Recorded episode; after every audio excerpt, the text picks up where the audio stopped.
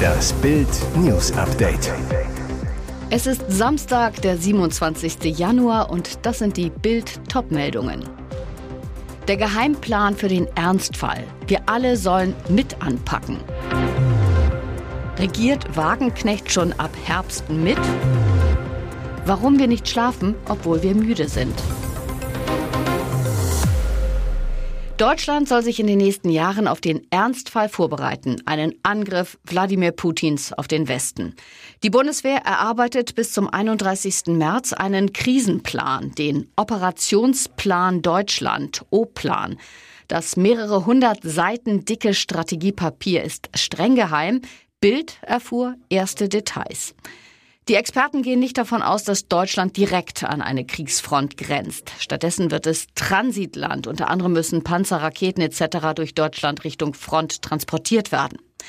Größte Bedrohung zunächst Cyberangriffe, zum Beispiel auf Kraftwerke und das Handynetz, Sabotagen, zum Beispiel am Schienennetz und Desinformationskampagnen. Der O-Plan will sicherstellen, dass im Ernstfall Soldaten, Panzer etc. schnell an die Front kommen. Bedeutet, es wird Transportachsen, zum Beispiel bestimmte Autobahnen oder Zugstrecken geben, die dann für den Zivilverkehr gesperrt werden.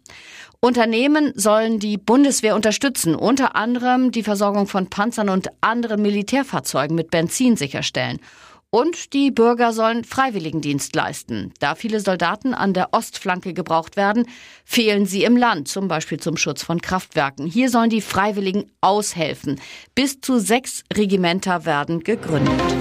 Wird das Bündnis Sarah Wagenknecht, BSW, das sich heute in der Berliner Karl-Marx-Allee zum Gründungsparteitag versammelt, die Parteienlandschaft durcheinanderwirbeln und schon in diesem Jahr für einen Wahlknall sorgen?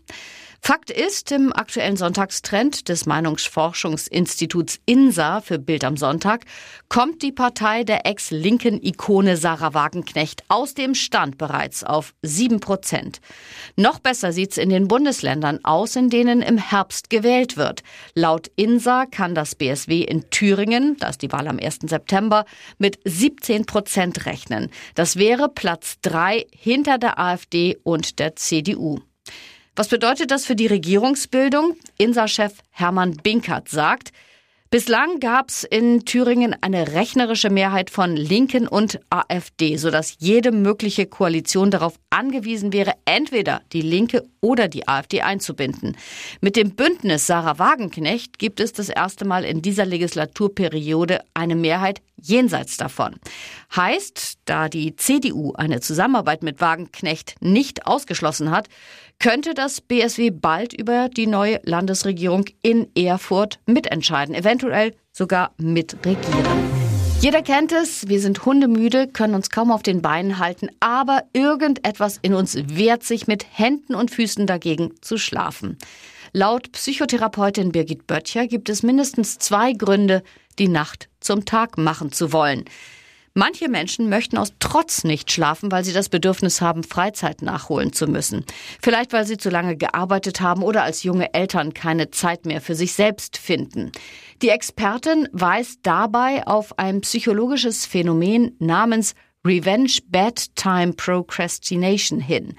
Dabei entsteht der Wunsch, sich an der Zeit rächen zu wollen. Die Müdigkeit wird nicht zugelassen, man möchte sich etwas zurückholen. Der Betroffene sollte sich aber überlegen, ob er sich mit diesem Verhalten nicht eher an sich selbst rächt, sich also schadet. Viele würden mit dem Nichtschlafen eine Flucht aus dem Alltag erzielen wollen. Durch das Vermeiden von Schlaf geraten die Betroffenen tagsüber in einen anderen körperlich-mentalen Zustand.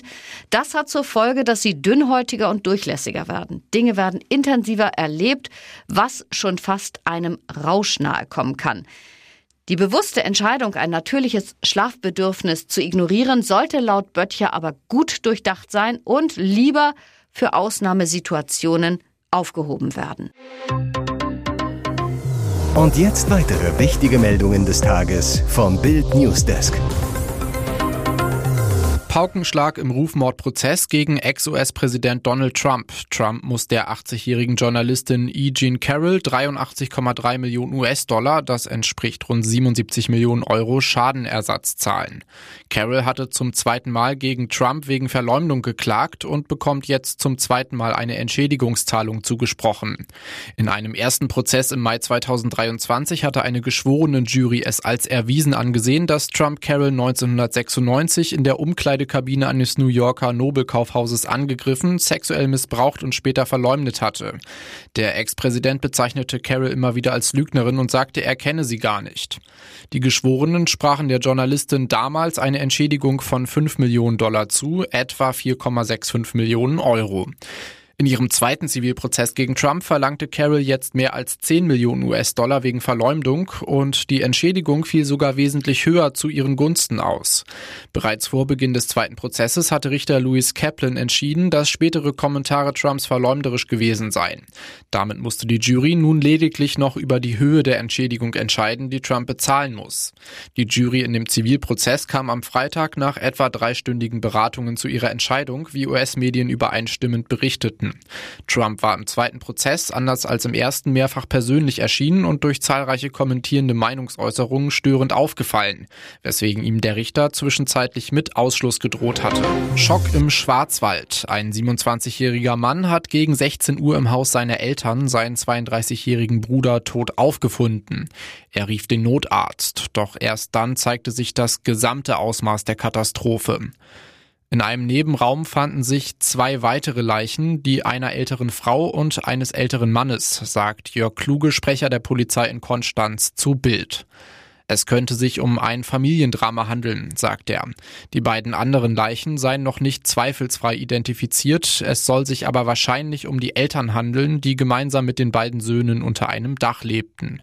Kluge sagt, wir haben eine mutmaßliche Tatwaffe, ein Messer vor Ort gefunden. Nächste Eskalation im Golf von Aden. Houthi-Terroristen beschossen einen Öltanker mit Raketen. Er geriet in Brand. Die Houthi bekannten sich zu dem Anschlag. Informationen über mögliche Verletzte gibt es noch nicht, berichtet die britische BBC. Die Besatzung versuche noch, den Brand an Bord unter Kontrolle zu bekommen. Bei dem Öltanker handelt es sich um die Malin Luanda des internationalen Rohstoffhandelunternehmens Trafigura. Eine Houthi-Rakete traf einen der Schiffstanks, der daraufhin in Brand geriet.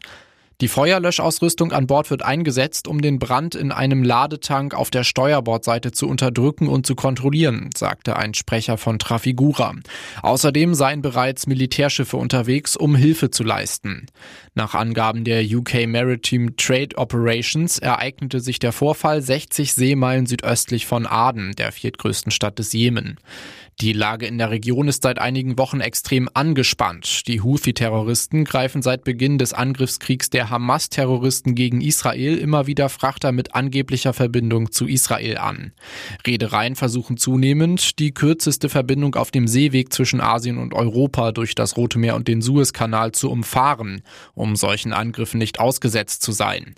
Das hat mittlerweile erhebliche Auswirkungen auf die Weltwirtschaft. Nicht nur viele Royal-Fans sorgen sich gerade um Prinzessin Kate.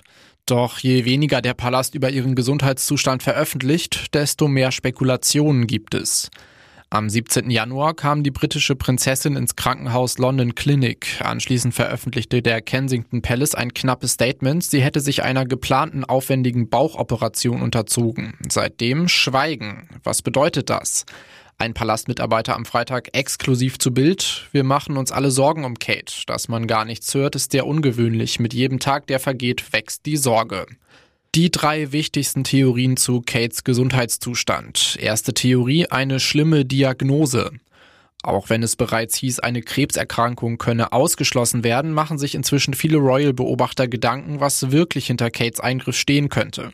Für eine ernste Erkrankung spricht Kates angekündigte Verweildauer im Krankenhaus von rund 14 Tagen und eine Nachsorge bis Ostern. Zweite Theorie, ein unbedenklicher Routineeingriff. So möchte es der Palast derzeit kommuniziert wissen. König Charles III. kam am Freitagmorgen in der London Clinic an, um sich einer geplanten Prostata-Operation zu unterziehen. Es heißt, er habe Kate am Krankenbett besucht, bevor er sich selbst auf seinen Eingriff vorbereitete. Dritte Theorie, eine Schönheitsoperation. Für diese Theorie spricht Cales angekündigte Abstinenz von der Öffentlichkeit bis Ostern. Sollte die Prinzessin sich einem schönheitschirurgischen Eingriff unterziehen, würde die optische Heilung einige Wochen dauern.